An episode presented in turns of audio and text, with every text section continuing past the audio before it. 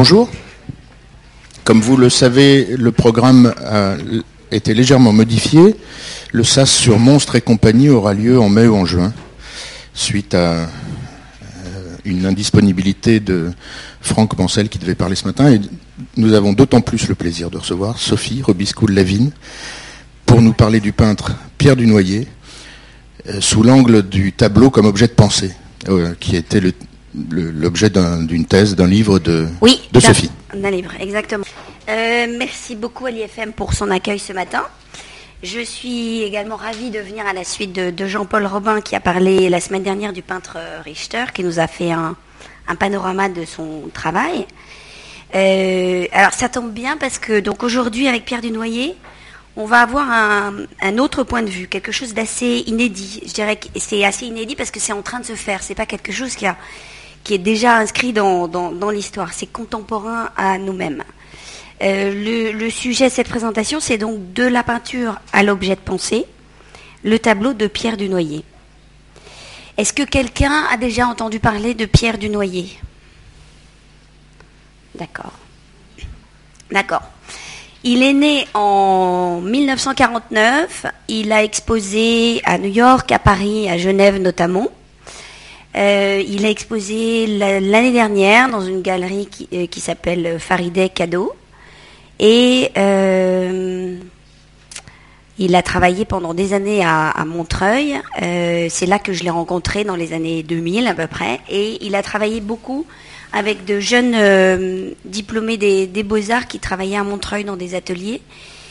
Et donc, sans créer une école, il a développé tout un type de recherche en peinture. Je vais essayer ce matin d'éclairer des questions qui se posent à nous face à la peinture contemporaine. Ça peut apparaître un peu complexe parfois parce qu'on est obligé de rentrer dans des questions dites philosophiques. En même temps, je vais tenter d'enlever euh, de, la confusion et de clarifier certaines choses. Euh, ça va donc nous amener à nous interroger sur l'objet, la question de l'objet. Et surtout, qu'est-ce que c'est que le, peint en fait? Qu'est-ce que c'est que peindre? Vous avez ce mois-ci un, numéro des, Beaux-Arts euh, qui s'appelle Peinture contemporaine pour en finir avec 20 idées reçues. Si on a le temps, à la fin de cet exposé, je vous lirai l'édito euh, qui pose bien le problème de, la confusion dans laquelle on est aujourd'hui entre art et peinture. Qu'est-ce qu'un artiste? Qu'est-ce qu'un peintre? Euh, Qui fait quoi Où on en est avec les mots aujourd'hui euh, je rappelle donc à ce titre une, formule de, Van Gogh qui disait lui-même qu'il n'était pas un artiste, mais un peintre, un être humain qui peint avant tout. Et ça, euh, c'est une, grande différence à noter. Ça a l'air d'une évidence une fois qu'on le dit, ça peut avoir l'air d'une évidence, mais c'est toujours euh, intéressant de le rappeler. Alors, avec Richter, que vous avez vu la semaine dernière, qui était là la semaine dernière pour Richter? Qui connaît, Richter? Est-ce que tout le monde connaît Richter? Et Soulage, si je vous parle de Soulage? D'accord. Avec Richter, euh, on, a vu donc la semaine dernière un élargissement, je dirais, pharaonique de la peinture, avec des possibilités infinies, des milliers de peintures. Et euh, si on résume, c'est un, grand travail sur l'image, ou en tout cas la dialectique entre ce qui est montré et ce qui est caché. C'est ce que Jean-Paul Robin nous a très bien montré la, semaine dernière. Donc on arrive à un, type de proposition chez Richter. Avec Dunoyer, on arrive à un autre type de propositions. Je dirais, il y a un resserrement, une, concentration, une condensation plastique. C'est comme ça qu'il parle. Un cantonnement à une seule question. Il appelle ça la question du tableau. Et on se retrouve avec un peintre qui a produit 300 400 tableaux, ce qui n'est pas rien, mais ce qui est peu comparé à un peintre comme Richter, par exemple. On est dans une forme d'économie. Et on va comprendre pourquoi, il y a cette économie plus loin. C'est aussi une question qui met euh, les mots qu'on utilise habituellement en crise dans un certain sens. Ça déstabilise un certain ordre établi. C'est pour ça que c'est parfois difficile d'aborder la question rapidement. Alors, il désigne par tableau du noyer ce à quoi il arrive en peinture. C'est sa proposition picturale. Elle s'appelle tableau.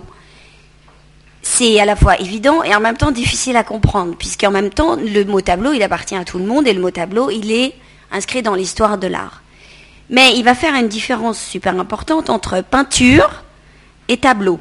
On va y revenir. Alors, je, parle de Richter et, du Noyer, je vais parler de Soulage aussi un petit peu. Euh, évidemment, on ne rentre pas du tout dans un débat d'opinion, libre à chacun de préférer tel ou tel peintre. Mais ce qui est important, c'est de comprendre que l'antagonisme ou les différences qui se posent avec ces peintures nous, permettent d'approfondir la question du, du peint aujourd'hui, du contemporain, après une génération où on nous a dit c'est la mort de la peinture, c'est la fin de la peinture, euh, il faut passer aux installations, aux vidéos, etc. On, constate très très bien que tout cela est, faux. On, va repartir donc de trois propositions plastiques contemporaines, vivantes, trois quêtes du visible, qui toutes trois se posent par rapport à la question de la représentation. Vous avez Richter d'un côté, où il est question de la peinture avant tout et dans toutes ses possibilités. Il lutte contre l'idée de style qu'il juge violent. La quête du souci n'est pas son tableau en tant que tel. Ce qui, l'intéresse, ce qui lui pose question, c'est de rentrer à l'intérieur de la peinture, d'analyser la peinture et de produire en rapport avec l'image tout ce qui peut se donner en peinture. Avec Pierre Soulage, on arrive à une autre proposition. Il est, question pour lui de créer une chose qui fait sens et non un objet qui a un sens. Un sens. Il concentre son travail sur une seule couleur, le noir, l'outre noir. Il obtient des toiles qui sont des murs de peinture qui entrent en dialogue avec la lumière. Le philosophe Alain Badiou fait cette analyse lors d'un colloque à Pompidou. C'était lors de la rétrospective en 2009. Badiou prend le terme de chose donc pour désigner l'œuvre de Soulage. Il fait un distinguo chose-objet. Il dit chose qui fait sens et non pas qui a déjà un sens déterminé. Euh, alors, il utilise le mot objet dans son sens classique, métaphysique. Dunoyer va l'utiliser dans un sens euh, à la fois renouvelé et fort ancien. Il est donc à considérer là dans sa relation avec le, sujet, ce terme d'objet. Il est l'objet de la visée intentionnelle du sujet transcendantal. Badiou en vient à dire que, pour, simplifier, que les choses, euh, que les toiles de soulage sont des choses qu'on aime fréquenter. Son point de vue n'est pas faux, on peut très bien aimer fréquenter telle ou telle toile et, vivre avec. Mais ce n'est pas suffisant en termes d'interrogation. C'est pour ça qu'aujourd'hui, je, me permets de vous parler de Dunoyer. Avec Dunoyer, le tableau est un objet pensé. Il dit, le tableau, c'est l'étang qui dit, qui montre l'être. On va y revenir. Il récuse l'œuvre d'art parce que ce qui compte le plus, c'est l'œuvre, pas l'art et pas la peinture. Il dit objet de pensée car il comprend que l'œuvre n'est pas euh, œuvre, elle n'est œuvre, elle ne devient œuvre, si vous voulez, qu'à condition de comprendre qu'il y a deux intelligences qui se mettent en dialogue l'intelligence ou en conversation, l'intelligence humaine, c'est-à-dire nous, le peintre, le spectateur, et une autre intelligence qu'il appelle objectale, objet de pensée, ce qui est celle du tableau lui-même. Je vais revenir sur tout cela. Comment, en fait, ces deux intelligences entrent en communication, en conversation, si vous voulez. Alors, un premier mot euh, sur l'objet, pour repositionner ce dont on parle deux éléments super importants. Déjà, en 1923, dans les années 20, les suprématistes russes, c'est-à-dire en gros le travail de Malevich, euh, affirment que les œuvres d'art ne sont pas des fenêtres qui ouvrent sur un autre monde, mais déjà considérées comme des objets. Deuxième élément, pour, pour essayer de comprendre ce que, ce que j'entends par objet euh, aujourd'hui à la suite de Pierre Dunoyer, c'est le sens qu'on entend dans l'expression objet de mon propos. L'objet de mon propos, là, maintenant, c'est pas exactement le, le sujet, c'est pas juste vous parler de Pierre de Noyer, c'est je tends vers quelque chose dans une adresse à vous-même. Donc l'objet de mon propos, il est au devant de moi, entre vous et moi. Il n'est pas en amont, il est en aval, si, je puis dire. C'est dans ce sens-là qu'il faudrait essayer d'entendre le tableau comme un objet, quelque chose qui s'adresse à l'autre. Une très rapide approche sur le mot penser. Et évidemment, on va y revenir aussi plus loin. Elle est plus, la, la pensée là, considérée comme un organe de gestion de tous les sens, un organe de synthèse, qui, qui n'est pas le mental ou la simple raison. La pensée, c'est ce qui unit des différences, c'est ce qui est capable de voir des différences et de pouvoir faire des relations euh, parmi tout ce que nous percevons du monde et de nous-mêmes. Donc c'est essentiel dans la relation à l'autre. La pensée, disait Delacroix, le peintre Delacroix, c'est un pont entre les âmes que je mets sur mes toiles. L'objet de pensée pour Dunoyer, c'est le lien entre des êtres. Deux notes historiques euh, en rappel aussi concernant euh, la pensée et, la peinture dans l'histoire. Léonard de Vinci dit que la peinture est avant tout une chose mentale. Il dit un bon peintre, c'est celui qui est capable principalement de peindre deux choses. Un, l'homme. Deux, le processus de pensée de l'homme. Et il précise, le premier, c'est facile, peindre l'homme. Le deuxième, c'est difficile, peindre le processus de la pensée de l'homme. Parce qu'il faut passer par les gestes et les mouvements des limbes. Et puis une autre euh, remarque euh, importante du peintre Nicolas Poussin. On, dit qu'il a dit, alors j'ai pas la référence exacte et je pense qu'on lui prête ce propos-là. Enfin peu importe, mais il dit pour qui la peinture c'est la pensée que l'on peut voir. Donc il faut avoir ces deux euh, références en tête pour pour voir en quoi l'objet de pensée chez, chez Dunoyer est un, est un tableau. Euh, avant les débuts, je, reviens donc sur Dunoyer. Il, avant Pierre, Pierre Dunoyer, donc à ses débuts en peinture, il s'interroge sur son époque dans les années 70. Au départ, il ne veut pas être peintre, il veut être architecte. Il se rend compte qu'il veut, euh, et puis il se rend compte que, en fait, ce qui le passionne le plus, c'est de soigner, soigner les âmes. Et il va suivre à ce moment-là une formation en psychiatrie et s'intéresser beaucoup à la pensée de Lacan donc à la question de l'objet petit a. Je ne développe pas, on n'a pas le temps, mais c'est donc c'est quand même en rapport avec l'objet de pensée. L'objet petit a, c'est l'objet du désir en psychanalyse.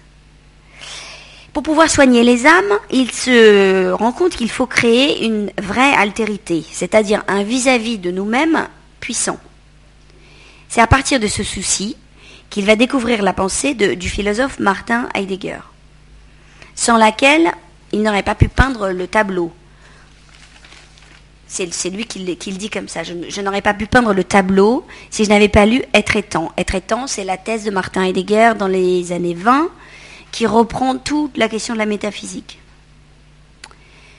Alors, il ne récuse pas ses prédécesseurs euh, peintres, mais il marque dans l'histoire de la peinture un, un, chemin de pensée, si vous voulez, où ce qui est peint laisse apparaître le tableau. On aurait Philippe de Champaigne, Manet, Van Gogh, euh, certaines recherches chez Matisse, notamment des papiers découpés, Mondrian et les peintres américains de l'après-guerre. Ces peintres, ayant tous participé à l'émergence de ce qu'il appelle tableau, et Pierre Dunoyer étant celui qui va révéler consciemment ce tableau au monde. Pour faire émerger le, tableau en nous, il y a plusieurs données à saisir. Il faut reconsidérer des termes euh, on a déjà vu un petit peu, mais des termes qui sont habituellement utilisés pour parler de, toutes ces questions. Euh, premièrement, super important, c'est que le fait pictural soit détaché du sujet. Le tableau est un objet, il n'y a pas de sujet au tableau. Le, tableau de Pierre Dunoyer ne traite d'aucun sujet. Il s'adresse surtout, il ne s'adresse pas au sujet que nous sommes, il s'adresse à la personne que nous sommes. Et pour résumer, il ne s'adresse pas à l'ego qui est en nous. Une fois qu'il est détaché du sujet, la liberté peut se libérer par une opération d'abstraction. Il ne s'agit pas de dire euh, je peins quelque chose d'abstrait par rapport à du concret. Ce qui se présente sur la toile est le résultat d'une abstraction. C'est un processus de libération qui va laisser sortir l'objet pour la personne, ce qui suppose donc le retrait du peintre au sens psychologique du terme. Donc rejet du sujet, concentration sur l'objet. Cet objet, pour le comprendre ici, il est relatif à euh, la question de l'être et on va développer un tout petit peu après. vous avez dans le monde qui nous entoure trois domaines. Le minéral, le végétal et l'animal. En ce qui concerne l'être humain, Dunoyer dit jusqu'à présent, on n'a pas de domaine spécifique, on n'a pas de domaine nommé comme tel. Donc il va l'appeler l'objectal.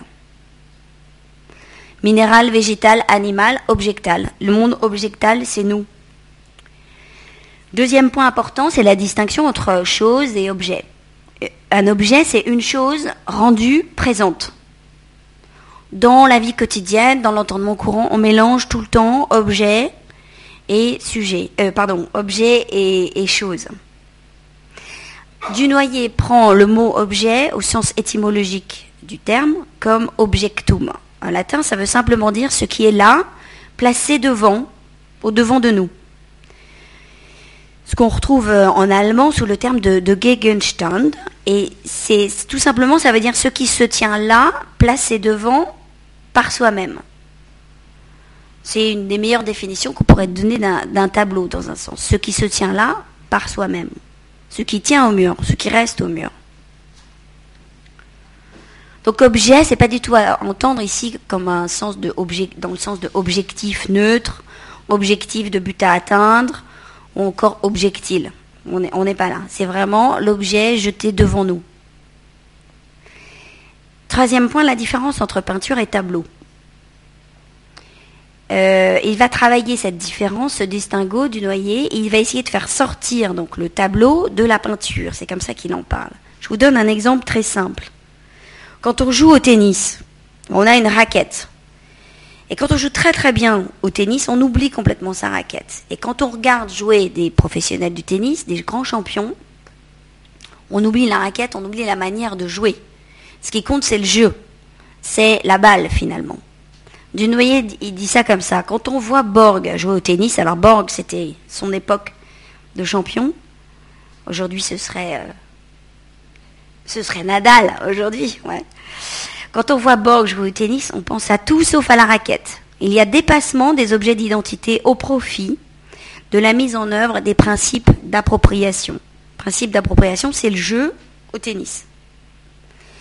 Van Gogh disait L'esprit des peintres n'est pas au service de leur pinceau, mais le pinceau au service de leur esprit. Euh, Van Gogh et Dunoyer disent la même chose, là, si vous voulez. C'est que le problème n'est pas tellement une question de peinture. Il faut que la question de la peinture soit dépassée. Sinon, le peintre n'arrive pas à faire sa proposition.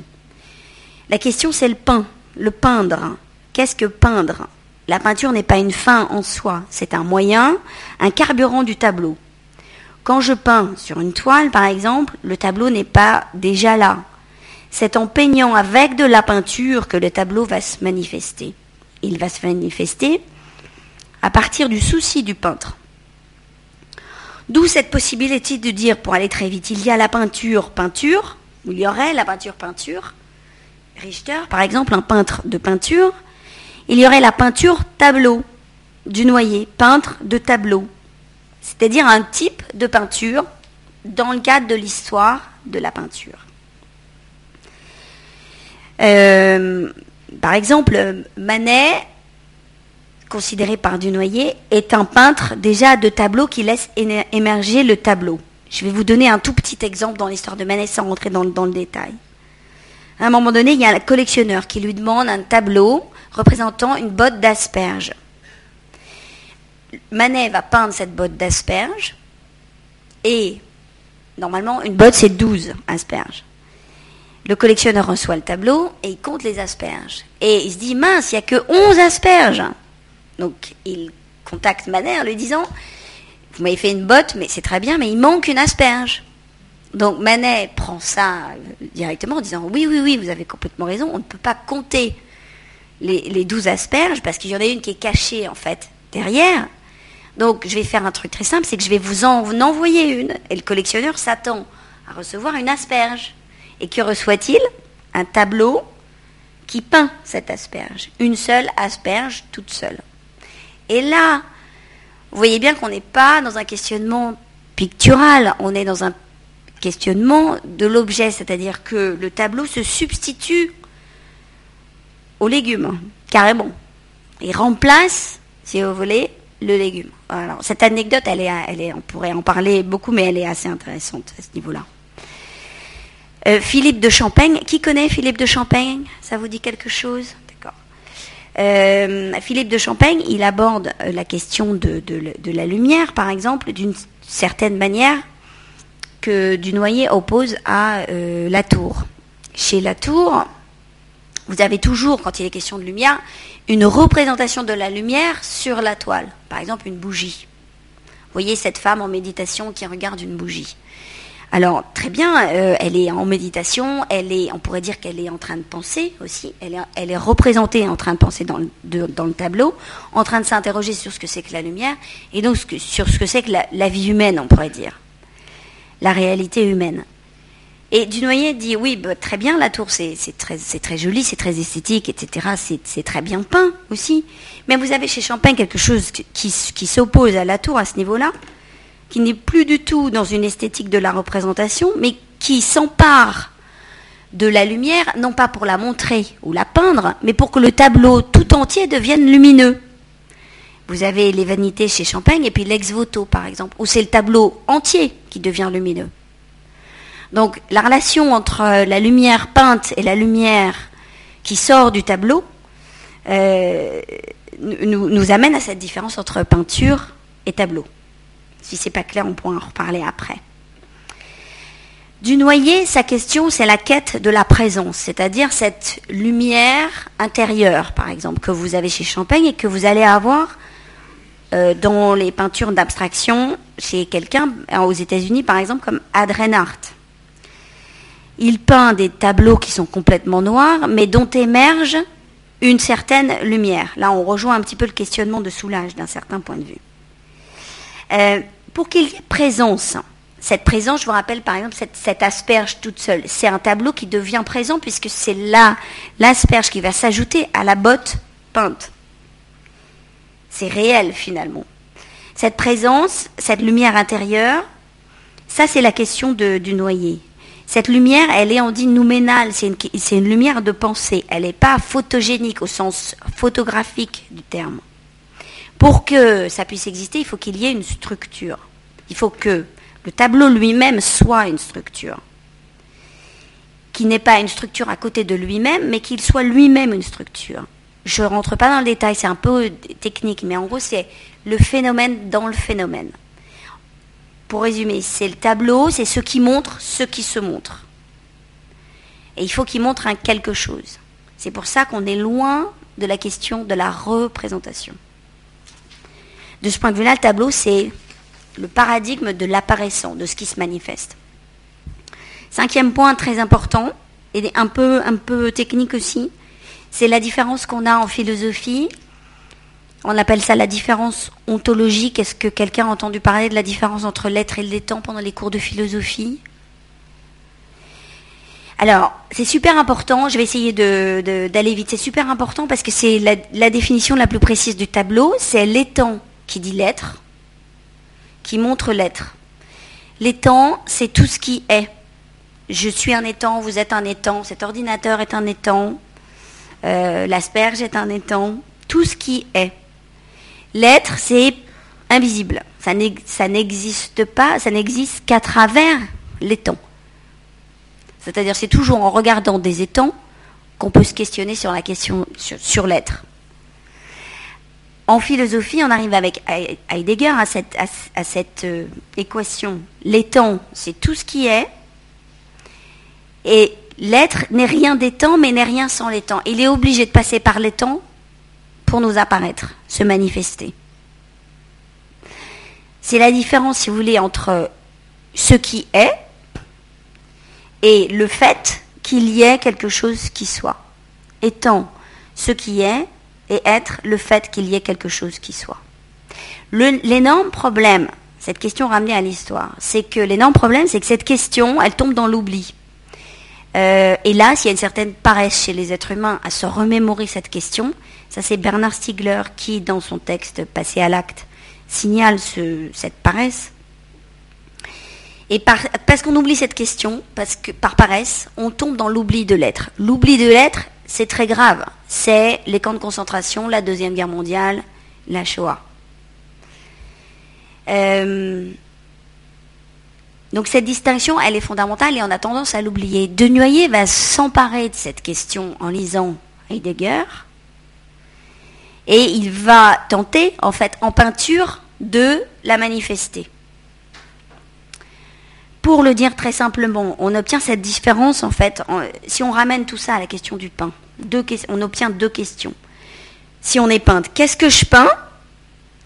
Ou qu'est-ce qui est peint? Et la question qui est en face, c'est je m'interroge sur ce qui fait que quelque chose se peint, que quelque chose se manifeste. Est-ce que, je, répète c'est, cette différence ou je, passe et on reviendra plus tard. Au moment où Dunoyer commence à peindre, il est en train d'apprendre ce qu'il cherche, il appelle ça sa propédeutique, il apprend ce qu'il cherche. Il demande à un philosophe, Emmanuel Martineau, carrément de traduire de l'allemand, parce qu'il n'est pas germanophone, de traduire un traitant, pour lui. Il dit qu'il en a un besoin urgence pour peindre. Il y a pour lui une urgence à empêcher une fuite du monde, c'est-à-dire un retour de cet oubli de la question de l'être. Donc sans rentrer dans, le détail, ça pose aussi des questions euh, concernant les relations particulières entre les peintres et les, penseurs. On va y revenir tout à l'heure avec Delacroix par exemple. Il comprend à partir de Heidegger que pour qu'il y ait tableau, il faut peindre une présence qui n'a pas d'autre but que d'être là. La mission du tableau, comme objet pensant, c'est en fait c'est de dire si on arrive à un objet pensant, voir ça, voir ce tableau, donner à voir ça, que nous, nous puissions voir ça, ça va nous rendre à notre propre présence au monde. C'est-à-dire qu'on va arrêter d'oublier cette question de l'être, on va s'en soucier. Et on ne sera plus dans la représentation où on n'a que des réflexes, disons, identitaires, mais dans la présentation. Présentation au monde à partir de soi-même, donc responsabilité dans le monde. Je, vais, je vais passer sur certaines choses techniques et, aller un petit peu plus vite. Je vous demande deux minutes pour reprendre. Euh, il s'empare, si vous voulez, du noyer, il s'empare de ses questionnements et il comprend qu'il faut dépasser la peinture de représentation au profit de la présentation de la présence. Et ça ne peut pas se faire par l'image. L'image, c'est pour ainsi dire un fantôme. Ça n'est pas présent. Ça n'est pas réel. Or nous, nous sommes, nous ne sommes pas des fantômes. Pour parvenir à ça, il faut un étang donc suffisamment puissant, un vis-à-vis fort, une altérité forte, qui n'est pas humaine, qui n'est pas nous, mais qui serait aussi puissante que nous, des êtres humains. Donc c'est pour ça qu'il va peindre le tableau, cet objet de pensée. Il réinterroge donc le terme de pensée à, partir, à deux niveaux. Au niveau de l'histoire de la peinture, je vous disais tout à l'heure, Manet, Reinhardt, les peintres américains de l'après-guerre, donc Newman, Pollock, de Kooning, il y voit des manifestations plastiques qui cherchent autre chose que la peinture, qui cherchent la présence. Chez les peintres américains, on pourrait le dire comme ça, ils cherchent un sacré qui est non religieux, qui va nous rendre, nous, sacrés au monde. Dunoyer interroge aussi donc le tableau, le terme de tableau au niveau de la pensée. Il va partir du discours de la méthode chez Descartes, qui dit dans le discours de la méthode qu'il faut penser sa vie ainsi qu'en un tableau. Ce ainsi qu'en un tableau est un, mode d'apparaître d'un seul tenant, un logos non discursif, c'est-à-dire une pensée qui ne se déroule pas, un mode de connaissance qui ne euh, qui ne se déroule pas dans le temps, mais qui se donne sur le champ, comme un tableau, en un seul tenant, en une seconde. Il dit Descartes qu'il va pouvoir s'en instruire. Il dit Je serais bien aise de faire voir en ce discours quels sont les chemins que j'ai suivis et d'y représenter ma vie comme en un tableau afin que chacun puisse en juger et que ce soit un nouveau moyen de m'instruire. Donc il voit à l'intérieur du discours de la méthode une manière de penser, qui n'est pas dans un déroulé dans le temps. Dunoyer va s'emparer de ça parce qu'il dit ça, ainsi qu'en un tableau, c'est le tableau, justement. Donc, on va, voir des, visuels dans, deux minutes. Euh, plus concrètement, Dunoyer va en même temps porter le tableau à manifestation. Que peint-il En 91, une très grosse exposition au musée du Jeu de Paume à Paris. Le commissaire de l'exposition, c'est Alfred Paquemont, à l'époque, qui dirige aujourd'hui le centre Georges Pompidou. Il va aussi énoncer une pensée qui est co-attenante au tableau, un texte qui pose les fondements dans le catalogue du musée du jeu de paume, sous la forme d'un entretien, où il va reprendre, les questions qu'on a vues tout à l'heure, chose, objet, sujet, objet, être, étant.